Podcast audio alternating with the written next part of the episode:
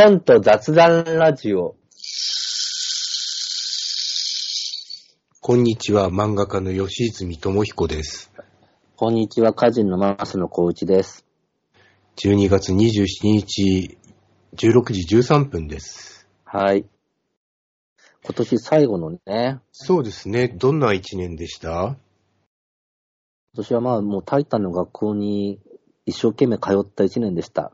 ああ、充実してましたね。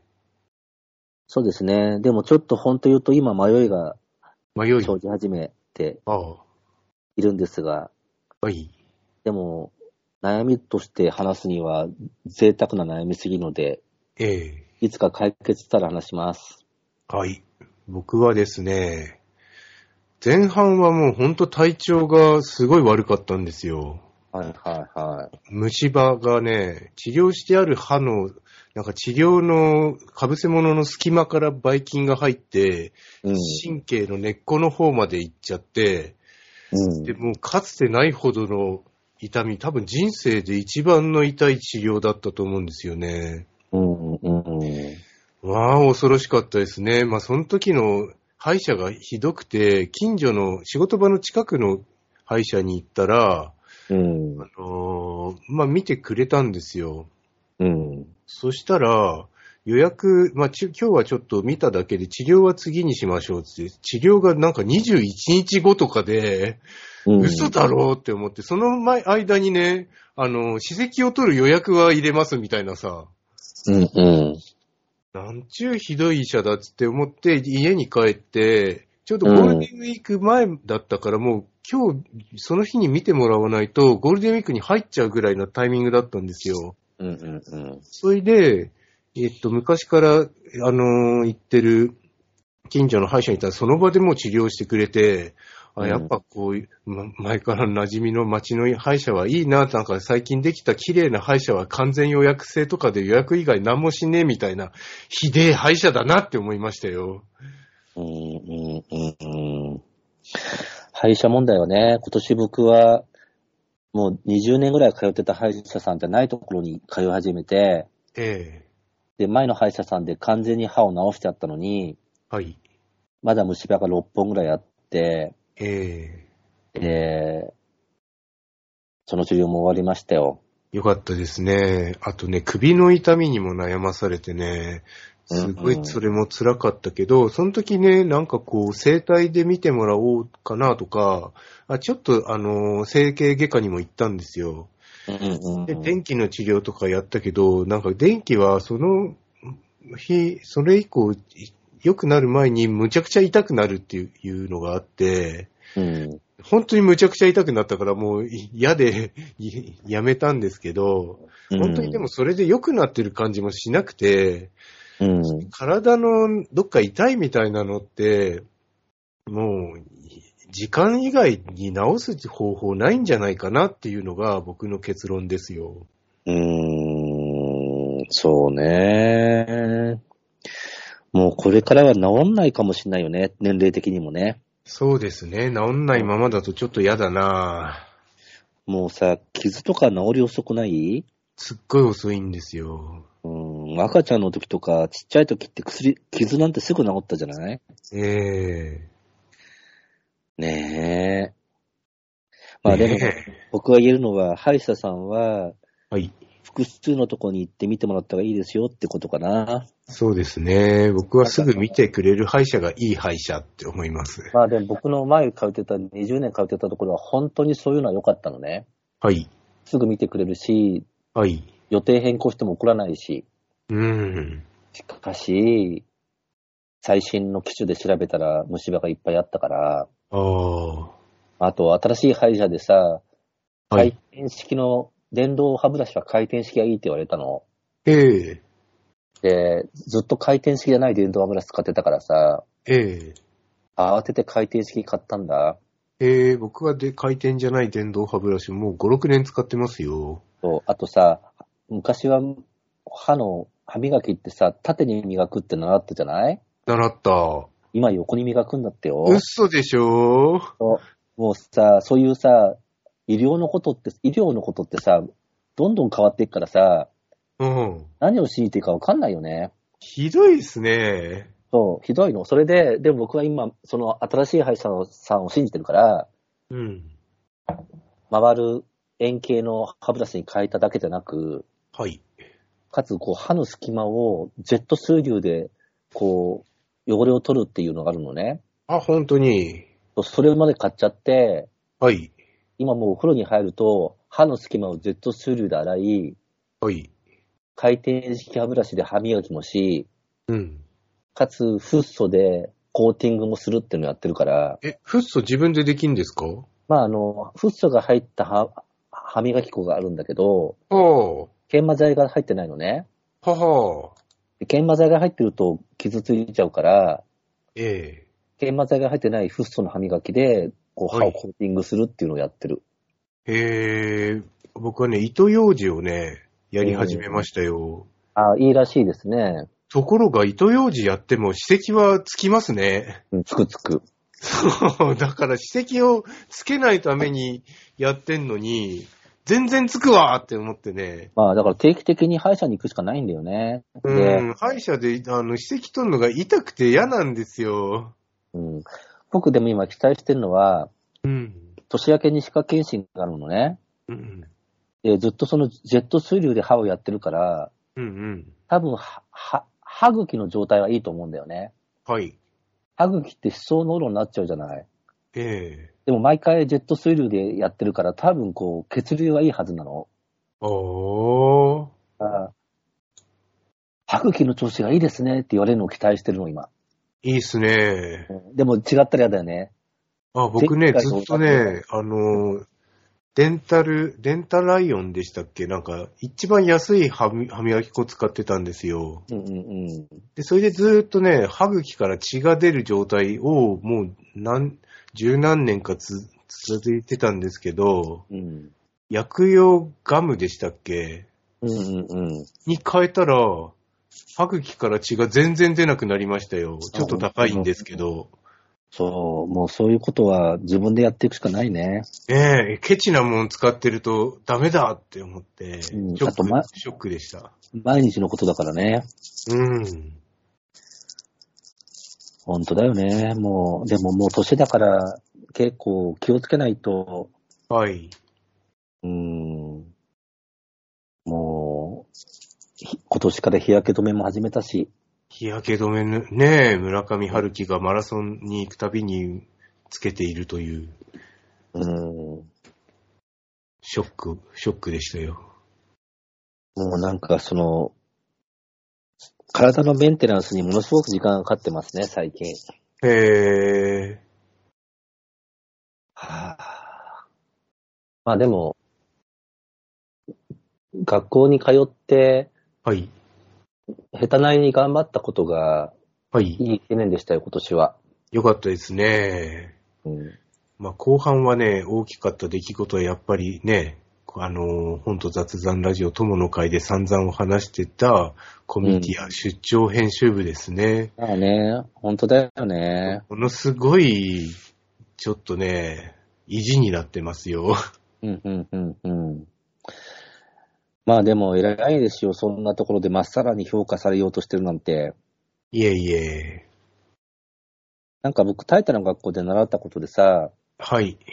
あの、クラスメートたちの作品を評価するっていうのがあったんだけど、はい。まあ先生が現実的な人で、ええ。どうしても友達だと甘く見ちゃうでしょって言ってて、ええ、ええ。実際そうだよね。ああ。誰が作ったかを知らずに見評価するって難しいよね。はい。うん。だでからそういう、構さ、あの、お笑い力、地下大喜利ライブとか僕も出てたんですよ、漫画家で。うんうん。その時友達が見に来てくれても、平気でよその面白かった方に投票してましたよ。まあね、それはフェアな人なんだよ。おいって思い思ったんですけどね。でも僕、僕なんかそうだもん。僕の応援してくれてる人ってみんなフェアだから、はい。マ野さんは別につまんなくなかったけど、もっと面白い人に票を入れましたってよく言われるもそうですよね。ん。うん。それはもうしょうがないの、そういう人たち、そういう人はフェアだから。でも、なんだろう、その、実は人ってものすごくいろんな先入観でものを選んでるから、はい。まっさらな状態で評価されたいっていうのはすごくピュアでいい気持ちなんだけど、ええ本当言うと、実は吉住さんはめちゃめちゃ綺麗があって、はい。映画化になったものもいくつもあってとかいうふうに言ってから見見ると違うと思うんだよ、評価が。ええ今、それとの戦い。今僕、教科書に短歌が載ってる有名な歌人ですっていう出だしからネタを始めるのね。はい。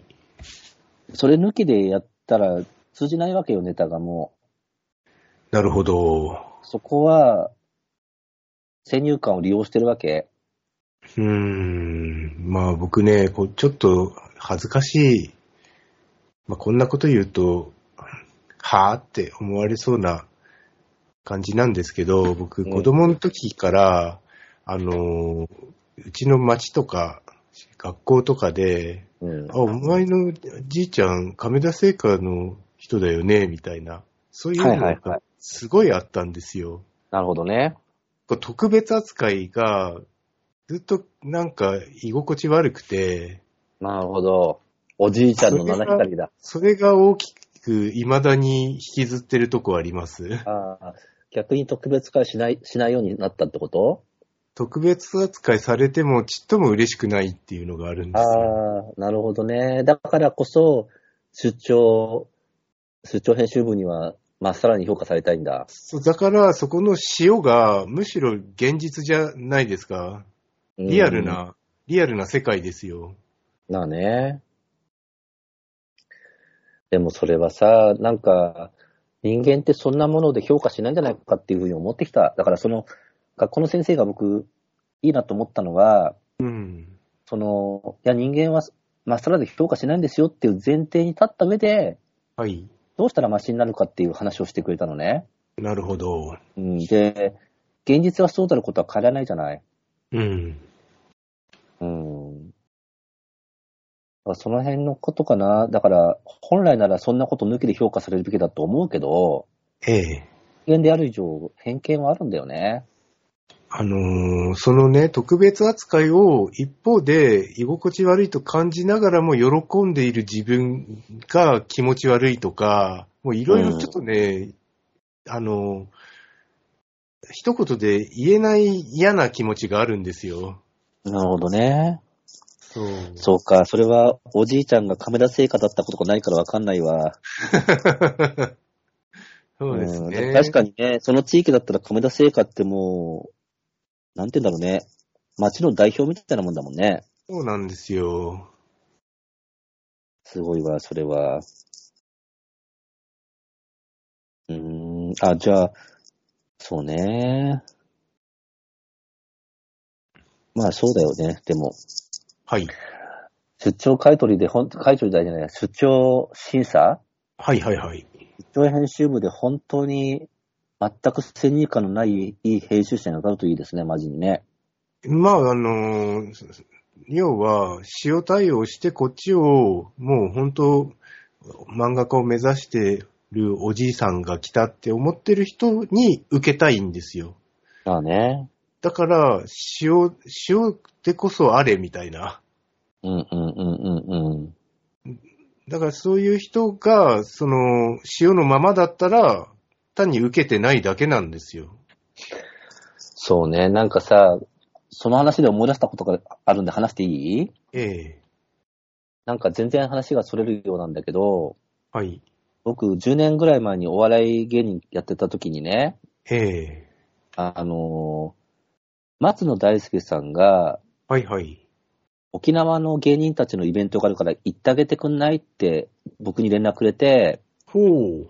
なんか初めて行くようなでかい会場でのお笑いイベントに招待してもらったことがあるのね。おー、ええなんか詩人歌人でですか？あのね、もう、もしかしたら当時芸人活動僕辞めてた可能性もあるんだけど、ああ。僕だけ呼ばれたの。はい。あの、見に行ってくれと。はい。あの、松野大輔さんが応援してる沖縄の芸人だから、ええあ、もしかしたらもう芸人辞めてたかもしれない僕は。それでね、はい。初めて行く会場ででかくて、食べ物屋さんかなんかだったのよ。ええグランドピアノがあるような店で。はい。で、ちょっと僕、ギリギリ気味に、ちょっと遅刻気味に行ったのね、その会場に。はいそ。の都合で。はいはい。それで名前言って入った時に、すごい塩対応だったのよ、店の人が。それで、えーなんでこんな冷たいんだろうと思ってたんだけど、はい。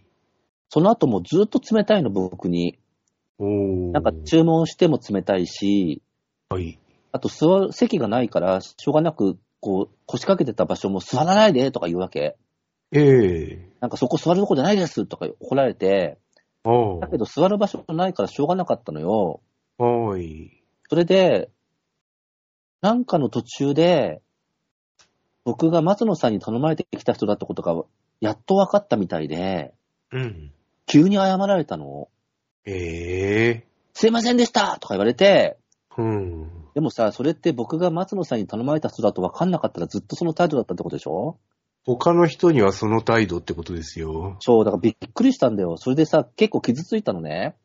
うんだっ。てさ、確かに予約もせずに突然来た人と思ったんだと思うけど、ええちゃんと僕名乗ったしさ、はい。あの、説明不足だったかもしれない。松野大輔さんに来てと言われたので来ましたって言わなかったけど、うん。ちゃんと話は聞いてたらしいのよ、向こうも。ああ。なのになんかすごいずっと冷たかったし、一番嫌だったのはその、座らないでとかいうのもさ、うん。じゃあどこにいればいいんですかみたいな感じだったのよ。ねえ。うん。で、なんか、ああ、なんかそういうふうにこう人によって態度変えるんだなっていうところに傷ついちゃったんだけどさ。でもそれは人によって態度を変える人だってことですよ。その人が。そうなんだ。そうなんだけどさ、その、なんか呆然としちゃったんだよね、その時に。あの、うん多分僕がさ、松野大輔さんに頼まれてくる人に見えなかったんだと思うんだけど、はい。立派っぽさもないしさ、はい。坊主頭だしさ、まあ、少なくともね、その人は、誰にでも親切な人ではないってことですよ。うん、そうなんだよ。だから、なんか気持ちもわかるのね。お店の人ってさ、嫌なお客さんっているだろうから、ええ予約もしてないのに来た人とか迷惑だと思うし、はあの、うん。あい。の、俺でもね、店番してた時期がずっとあるんですけど、長いうん年月。んそういう時に、もう本当にね、粗末に、土方の人が来たら絶対、特に丁寧にしようって思ってましたよ。ああ、そうそう、それが大事。そそれう。が大事なんだよ。で、それで、えなんか、でもこの話もさ、今日思い出したわけじゃなくてさ、ええなんかこの間、お風呂に入ってる時に急に思い出して、ええよっぽど傷傷ついたんだなって思って。うーんこ。の、なんだろう、急に謝ら謝られたことも嫌だったし、うん。なんか、すごい塩対応で、まあ単に嫌なやつだよ、そいつが。うん。だからもうに、その店の名前も忘れたしさ、二度と行きたくないと思ってるんだけどさ、あと、芸人さんには罪ないじゃないその、はい。若手の芸人さんたちは感じよかったしさ、ええでもなんかそういうのって自分も気をつけようと思っちゃった。なんかだから、そうですよ。誰にでも親切にしないとダメですよ。うん、もちろんお店やってるとさ、変なお客さんいる、まあその商店だっているわけね、そういう人が。うんで。もそういう時の態度って大事だよね。そうそうーん。でも人はそうやって先入観で本当に態度を変えるってことを肝に銘じてないとなと思ったんだよね。う。はい。うーん。そうそう。さあ、じゃあ今日はですね、一年本と雑談ラジオで紹介してきた本を振り返っていきましょう。そうだね。今までの紹介した本はどんなだったの？えっ、とですね、全部9冊でした。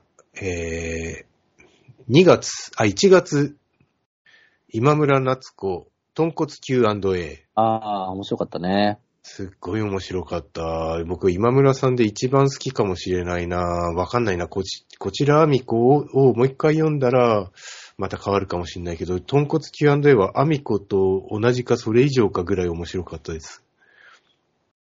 変な話だったね。うーん、すごかったですね。うん。で、3月、はい自。虐の歌。ああ、名作ですね。そうですね。これもすごかったですね。まあ、上巻が、あのーあんまり面白くないっていう評判で、僕も実際ね、90年代に友達に紹介してもらって、上巻ちょろっと読んですぐ読むのをやめて、それ以来だったんですよ。そうだよね。まあ、とにかく、月間まで読みましょうってことだよね。下巻の凄さったらなかったですね。あの、同級生の熊本さんがね、もう心からは、出ていかないですよ。すごい作品ですよね。はい。じゃあ、は4月、矢部太郎さん、ボケ日和。あ漫画版のボケ日和ね。そうですね。うん、これは実用的に役立ちましたね。あの、母と妻にも読んでもらおうと思って部屋に置いてるのに全然読まないですね。そうか。そして、4月が、えー太田元幸さん、太田式。はい、これはご本人から本をいただいてね、はいはい。読んでみたら面白かったというケそうでースですすかね。ね面。白かったですね。今年はえーはい。漫画、漫画ベスト10にも入れました。あ、僕のも入れていただきありがとうございました。いえいえ自費本で入ってるのは僕だけでね、なんだか心苦しい限りです。あれはでもむしろ他に入っててもよかったと思いますけどね。まあまあ、そんなに吸ってもないないから誰も読んでない。うん。さあ、6そして月、えー、お小田原ドラゴンさん、今夜は車内でお休みなさい。はい。まだ、あの、吉住さん家に泊まった話は本になってないのかな？そうなんですよ。7巻、もう連載が終わって7巻が出たから、最新巻で、7巻、あ、これをじゃあ、うちに来た回が載ってるはずだって注文したら、まだ次の次ぐらいらしいですよ。あ本当に、じゃあ、気長に待ちましょうね。まあ、8も9も買わなくては。さあ、はいそしてえー7月、相原浩二さん、うつ病になって漫画が描けなくなりました。入院編。はい。これは、まあ、超大作で続いてるやつの、そうですね。でもね、相原さんがツイッターで、あの、ご自身が作画してる、あの、原稿の様子をたまに上げるんですよ。したら、かやっぱ手書きで消しゴムをかけるのに、一本書くのに、一個、一個、一個半ぐらいなくなるっていうから、うーん。超重労働だって思って、まあそんな作画してたら、そりゃ鬱にもなるわって思って、愕然としましたよ。僕なんかもう本当、あのーパソコン導入が早かったおかげで、本当楽してるなって思って。そうか、パソコン導入しないのかなまあ、なかなか切り替え難しいですよね。あとほら、トレース使うことで下書きしない人もいるじゃない？そうですね。僕はね、ネームをトレースして下書きをして、それにペンを入れてましたよ、昔は。だからそういう、こう、単純化ができない人なのかもね。真面目で。うん、うんそう、真面目ですよ。あんな作画の仕方はね、もう真面目じゃないと、もうできないし、具合悪くなってもしょうがない。なるほどね。そして、8月が、はい、えー、小屋の厚さん、ホタル日和。ね。これはとにかく本になるのを待ち望んでいた本だったのでね。えー、面白かったですね。えーまあ、夫婦のあり方が、まあ、本当に羨ましい感じでね、うんいいなーって思いました。はい。10月、はい、死なれちゃった後で前田隆弘さん。はい。まあ、自主制作本でね。そうですね。面白い本でしたね。なんか、そうだね。こう、死を取り扱ってるから、暗い内容じゃないかと、あの、読む前は構えたんですけど、うそんなに、まあ、死は扱ってるものの、こう、暗くなる感じじゃないんですよね。そうなんだよね。むしろ生きてる側のタイトルの話なんだよね。ええうん。でもなんか、自費、制作分でもあんなにインパクトが出せるんだっていう、いい例だった気がします。そうですね。面白かったです。はい。いい本でしたね。そして11月が、11月、天国、後藤由紀子短編集です。はい。これも面白かったですね。面白かったなぁ。こうして思うと全部面白かったですね。今年はいい本紹介しましたね。そうですね。これでベストを選ぶの難しいなその中からのベストでね、うーん。えどうだろうか。よ吉住さんはもう決めてます？ー、は決まってますね。そうか。じゃあ、教えてもらってもいいですか？はい。えー、今村夏子さん、豚骨 Q&A です。ああ、おめでとうございます。まあ、今村さんは、ね、まあ、つ全部読んでますからね。まあね。そ今回、また久々の大ヒットっていうか、ホームランが出たなっていうね、うん。驚きで、本当に面白かったですね。2位が死なれちゃった後でかな。ああ、なるほどね。はい。僕は迷うな。知られちゃった後にか、うん。ホタル日和なんだけど、ええまあ、ホタル日和を待ち望んでたからそっちにしようかな。はい。知られちゃっった後には、これから出版社で出し直すんじゃないかって予感があるから、はい。その時にまた取り上げたいですね。二人とも2位は死なれちゃった知ら後で。れちゃった後で。じ 自責でね。で、1位はそうですね。ホタル日和にします。とにかく、単行本出るの本当に待ってたんで、えで、まあ、結構、何す何作も混じった分厚くて高い本だったんだけど、高かったですね。でももうね、今、もう紙の本になんないんだよ、本が。特に自分、はい。そういう意味で、あの、出版社としては出してほしいという気持ちを込め、はい。それにします。あれ、なんか今、アマゾン見たら、定価が中古版っていうか、なんかそういうマーケットプレイスしかなくて、3190円になってますよ。どういうこっちゃ？もともといくらだっけな ?2000 いくらでしたよ。2600円ぐらいだった気がするな。なんかさ、立ちの悪い会社が買い占めてたりするんじゃない？しどうでしょうね。あとさ、聞いた話だとちっちゃな出版社だと、はい。アマゾンの在庫がなくなっちゃうから、ええ自分で古本として自分の会社の本を出したりしてるらしいよ。なるほど。まあ、儲かんないからしょうがないですよ。みんな貧しいんですよ。そうだよね。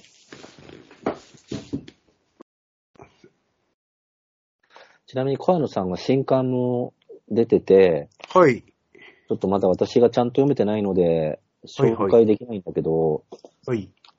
あの、もし源氏物語の、もし源氏物語の時代に芥川賞、直木賞があったらっていう本を最近出されてますね。あ、本当だ。11月7日に出てますね。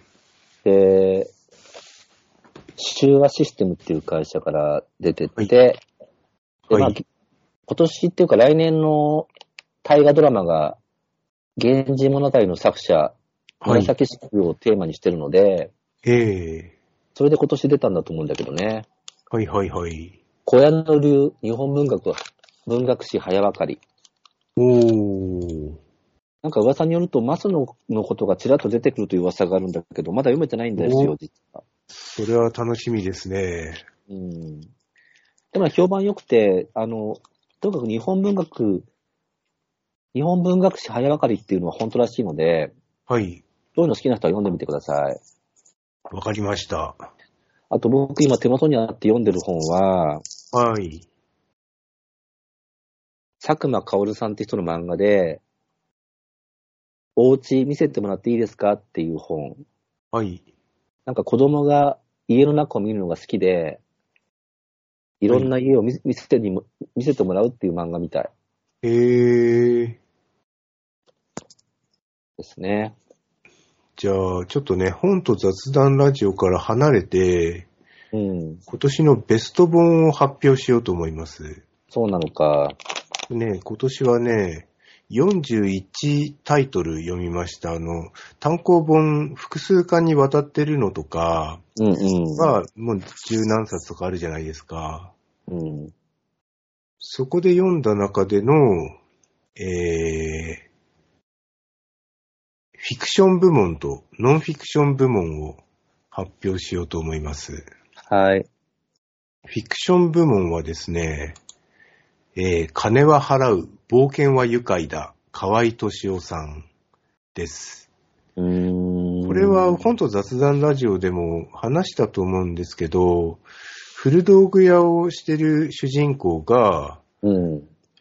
えーいて、その人がなんか買い取りに行ったりするたびに、なんかこう、物思いにふけったり、その場で、なんかちょっとゆ変な出来事が起こったりするっていうのなんですけど、うんうん。あの文章とかね、すごくいいんですよ。うん。で、なんかね、文章と内容がもうすごく噛み合って、ずっとなんか読んでて楽しくて、読み終わるのが嫌だなって、もうめったにない読書体験でした。なるほど。ええそれはなんで読んだんでしたっけ？杉江松恋さんがね、書評されてて、その書評がね、すごい素晴らしい書評だったんですよ。で、そんなに期待煽られたら、さすがにそこまでじゃないんじゃないの？みたいな、うん。風な思いをしながらも読んだら、全く書評通りかそれ以上の素晴らしさだったんですよ。そうなのか。金は払う、冒険は愉快だ。うん。結構ね、高い。1600、あ、1980円もするんですけど、なんで金払うなの？タイトル。あの、買い取るときに、古物商だから、あの、これだったらいくらだってバンって金を渡すんですよ。うん、うん、うん。俺は、あの、ぼったりしないっつって、すごくフェアな人なんですよ。なるほどね。ええで、信用って言葉がやたら出てきて、こいつは信用はできる。だから何かあったら連絡しろ、みたいな。うん。いちいちいいんですよ。うーん。素粒社っていうね、聞いたことない出版社から出てます。あ、素粒社は、うん。シーカの本の出版社で、あ、そうなんだ。ほら、あの、小賀千佳子さんの日記本ほそうか、友の会で紹介しなかったのか、あの本は。う。わかんないですね。もし読ん僕がではないですよ。読んで、あの、紹介もした、あの、日記本が話題になったんだけど、えあの、雑誌などのアンケートではベスト3に入れたんだけど、えええこれも同じ出版社。はい。えっと、タイトル今出すまでちょっと待って。はい。小賀千佳子さんはもともとほら、デイリーポータル Z っていうのでずっと書いてるライターさん。へえ、あ、そういえばなんか、天宮まみさんの本が出たみたいなこと言ってま。出ますしたね。そう。ああ、小賀千佳子さん。で、日記、日記本のタイトルは、はい。ちょっと踊ったりすぐに書き出す。ちょっと踊ったりすぐに書き出すっていうのが同じ出版社、素粒社から出てて、おうで、今年僕ベスト3に入れました、この本は。ええよかったですか。あの、もう元々すっごく文才があるの、小賀千佳子さんって。えええええ僕さ、T シャツ作ったりするときにデザイナーさんにお願いしてるんだけど、えはい。そのデザイナーさんをを教えてくれたのも小賀千佳子さん。ええ浅野さんの本を読んでるデザイナーがいるっていうふうに、小賀さんが日記に書いてて、ええで僕ずうしく小賀さんも面識なかったのに、はい。小賀さんとデザイナーの平君と3人で初めて会ったのがきっかけ。おー。でももうほんと文章うまいんだよ、小賀千佳子さん。ええ今ほら、長島優さんと一緒にラジオやってるネットラジオ。おすごいですね。うん、あ、長島優さんじゃなかった、ブルボン小林名義かもしれないんだけど、同一人採用物。ラジオ、うん、採用ラジオっていう、ポッドキャストやってるかなんかなかな。はい。はい。なんで、素粒社はすごく目利きの出版社ですね。へえ。いや、まあ、河合敏夫さんとソリューシャさんには、来年もね、ぜひ、うん頑張っていただきたいですね。そうか、じゃあ続きは？あとなんか、ノンフィクション部門が、それ。はい。えっ、とね、でも今年の本じゃないけどいいのかな？いいんじゃないですか？読んだのえーしかもね、なんかね、あのー、2冊、同じシリーズの2作目なんですよ。川内イオさん、農業フロンティア、越境するネクストファーマーズっていう、えっ、と、文春文春新書ですね。うん。それはノンフィクション部門？ノンフィクション部門です。農業に関して、えっ、と、いろんなこんな取り組みをしてる、画期的な取り組みしてる人がいるっていうのを紹介してる本で、で、この前の一冊目の本も買ったんですけど、見当たらなくて、未だに読めてないんですよ。そうか。どんな本なんですか？で、まあそういう感じの内容の本でね、すごい能力の高い人が紹介されてるから、あんまり参考にならないところはあるんだけど、苦労話とか、こういう新しい切り口でやったら、こううまくいったみたいなのが、なんかね、読んでてね、気持ちよくて、あのーなんか元気が出るんですよ。それは何？農業に興味があって読み始めたんですか？いや、伊集院光とラジオとっていううん TBS の帯番組でやってたのに、このえ本が紹介されて、で、その時に買った、買ってしばらく置いといたんですよ。うんで、あ、そういえばあの本読みたいなってふと思って、あ、僕もほら、野良作業を始めてるじゃないですか。うんうんうん。それで、あのー読んだら、ますます野良作業が楽しくなって、今にも至っております。なるほど。え、さっきの小道具屋さんの本はノンフィクションじゃないの？あれは小説、なんか、S、じ私小説みたいな感じのフィクションですよ。なるほど。あさっきのはフィクション部門。そう。ノンフィクション部門は農業フロンティア、越境するネクストファーマーズ。まあ、とはいえ、シリーズ2作目っていう。だから1作目も早く読みたいんだけど、そのためには、ちょっとね、本を探し当てなければいけない。なるほどね。そうか。僕、手元にあるけど読んでない本いっぱいあって、はい。今買ったけど読んでないのは、ラランド西田さんの小説、はい。不器用で。はいはい。これは、阿佐ヶ谷にある喫茶店、夜の昼寝の店長、加藤田さんがおう。面白かったと言ったので買いました。えーラランドの本を門田さんが読んでたんですか？ラランドの西田さんの小説ね。へえで、まだか買ったとこなんだけど、なんかパラパラっと見た感じはよか良さげな感じだよ。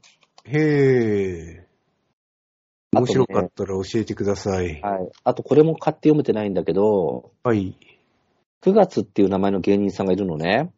9月。うん。あ京都大学出ていて、はい。もう事務所に所属せずにピン芸人としてやってる人で、へえ。その人のは最初の本、走る道化浮かぶ日常っていうエッセイが出てて、はい。それも面白そうだから買ったけどまだ読めてないです。なるほど。他にも読めてない本いっぱいあるんだけど、はい。まあ僕の場合仕事で短歌の本を読まなきゃならないから、はい。もう短歌の本を読むの時間かかってね、ああ。短短歌そんなにいっぱい本に入れないでっていう気持ちで今います。なるほど。もっと少ない数でいいんじゃないかな、短歌って。ええっていう今年でしたね。もう本当にもう今、学校に行ってると時間がなくて、はい。隙間で仕事をしてるみたいなとこがあるので。そうですね。ね。じいやゃあ、ーそんなとこですか、どこですかね。何かありますか？まあね、そうね。来年はどんなことをイメージしてるんですか、吉住さんは。まあ、僕はね、春になって本格的に野良作業ができるのを待ちわびてますよ。うん、うん、うん。4月になったら、下の子も小学校に入るから、相当生活が、もう朝保育園に送らなくてよくなるっていうのがもう楽しみでしょうがないですね。なるほどね。もうし上の子がね、保育園終わりの時は、なんかもう保育園に行くと結構癒されてて、うん、これがなくなるのは寂しいと思ったら下の子が通ってくれて嬉しいなぁ、みたいな気持ちだったんですよ。うん、うん、うん。で、そっから3年が過ぎたら、もう、もう、飽き飽きっていうか、もう早く解放されたいみたいなうん気持うんちしかないです。そうか。まあ確かに、春になるとね、植物が一斉に元気になりますからね。ええあと来年はちゃんとね、あのー原稿料がもらえる漫画の仕事があったらいいなとは思うんですけど、まあそうじゃなくても、読み切りなり長編なり、まあ書いとかないといい加減もうずっと書いてないですから、やんなきゃなって思います。えー原稿料がもらえない仕事を結構してるってことですか？いえいえ、もらえないからやってないのが、やってない状態が続いてるから、もらえないとしても、芸術、漫画芸術家として、や、やらなければ、もう、あの、自分の自称漫画家みたいな感じでなっていってしまうじゃないですか。うん、うん、うん。うんまあ、じ 原稿料もらえなかったら自称漫画家と同じか。うん、うん、うん、うん。なのでね、まあ、とにかく原稿をいっぱいやろうと思ってます。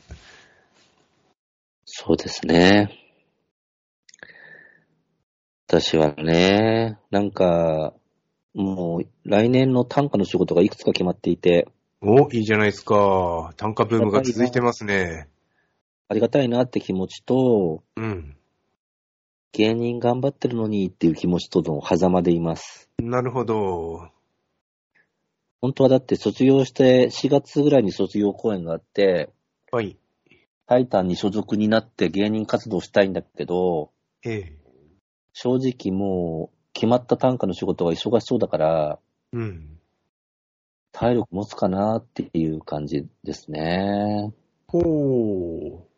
あと年明けに連載、エッセイの連載が半年間あるんだけど、はい。もう今から今日書かないとみたいな感じなのね、年明けからだけど。おや。だからちょっと、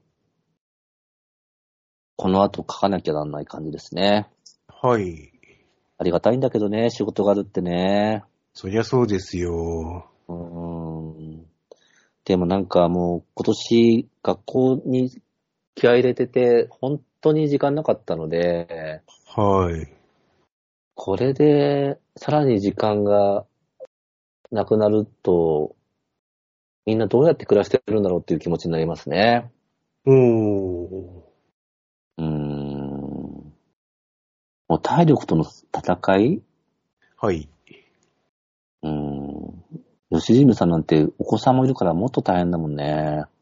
まあ僕は体力作りをしているので、体力は大丈夫です。うーん、そうだね。なんかもう、体力か。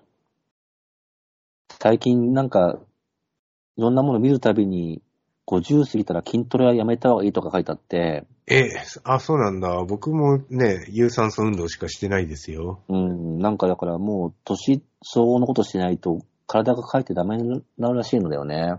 なるほど。じゃあ何をすればいいのって感じだよね。ウォーキングですね、マスノさんの場合は。ウォーキングか、あと水泳とか、いやー、わかんないですね。まあ、ウォーキングがいいんじゃないですか？楽だから、準備しなくてよくて。まあね、本当にやる気が起きないけど、でも体力ないと死んじゃうので、ええ少しはやんなきゃですね。そうですね。はい。まあ、そんな感じでしょうか？はい。本と雑談ラジオ、えー2013年もお聞きいただきどうもありがとうございました。もうでも来年とか10年目になるのかな？そうかもしんないですね。ちゃんと数えてみないとわからない。詳しく数えてみてください、皆さん。はーい。では、良いお年を。はい。良いお年を。さようなさよなら。